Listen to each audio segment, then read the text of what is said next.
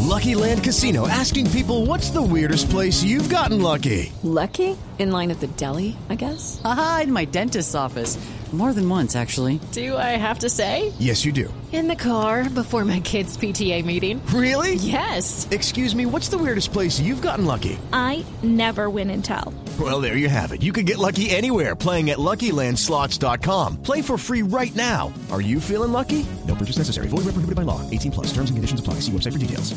8 de la mañana, 5 minutos, noticia en desarrollo en Cataluña. La Fiscalía Anticorrupción pidió dos años y tres meses de cárcel para el presidente del Fútbol Club Barcelona, Josep María Bartomeu, y siete años para su predecesor, Sandro Rosell, por presuntos delitos fiscales en el fichaje de la estrella brasileña Neymar.